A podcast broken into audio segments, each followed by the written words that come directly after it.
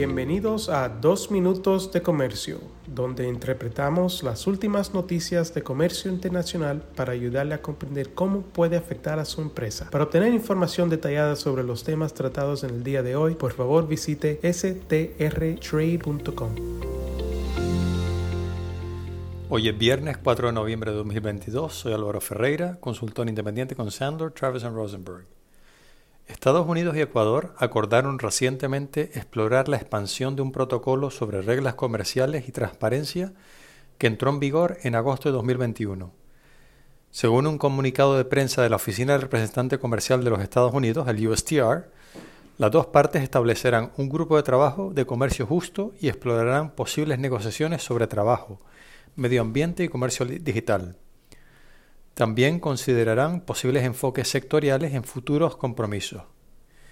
USTR dijo que las nuevas negociaciones, abro comillas, tienen la intención de seguir una política comercial centrada en los trabajadores que fomente un mayor comercio, inversión y cooperación entre ambos países. Cierro comillas. El protocolo en cuestión actualizó un acuerdo de comercio e inversión que data de, de 1990 al agregar disposiciones sobre facilitación de comercio y administración aduanera, buenas prácticas regulatorias, anticorrupción y pequeñas y medianas empresas.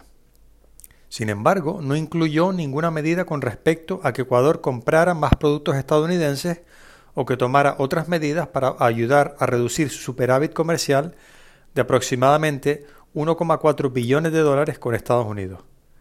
Tampoco afectó ningún arancel de importación entre los dos países ni abordó el régimen de licencias de importación de Ecuador, que Estados Unidos indicó que sería un enfoque continuo en futuras conversaciones.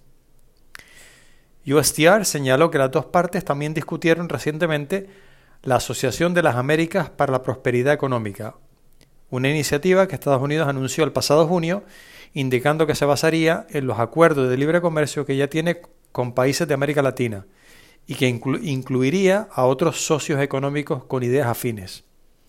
Sin embargo, ni la Casa Blanca ni USTR han proporcionado información más específica sobre esta iniciativa o qué países podrían estar involucrados.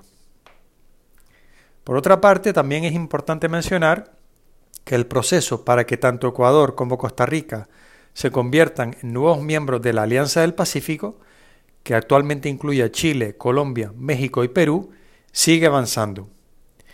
En una reciente reunión de los ministros de Comercio y Asuntos Exteriores de la Alianza, se confirmó el compromiso de esta organización con Ecuador y Costa Rica, cuyas candidaturas se espera que sean aprobadas formalmente en la próxima cumbre de la Alianza que se celebrará en México a finales de este mes.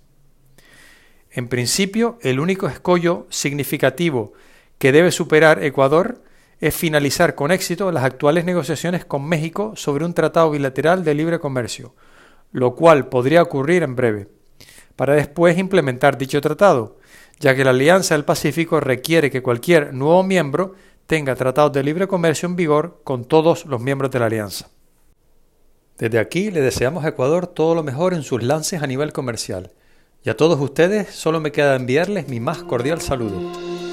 Con profesionales en nueve oficinas, Sandler Travis Rosenberg es la firma de abogados más grande del mundo dedicada a asuntos legales de comercio internacional, aduanas y exportación. Este podcast es exclusivamente para fines informativos y no constituye un servicio legal. La contratación de un abogado es una decisión importante que no debe estar basada solamente en publicidad. Pídanos que le enviemos información gratuita por escrito sobre nuestras cualificaciones y experiencia. Envíenos un correo a strespanol.strtrade.com.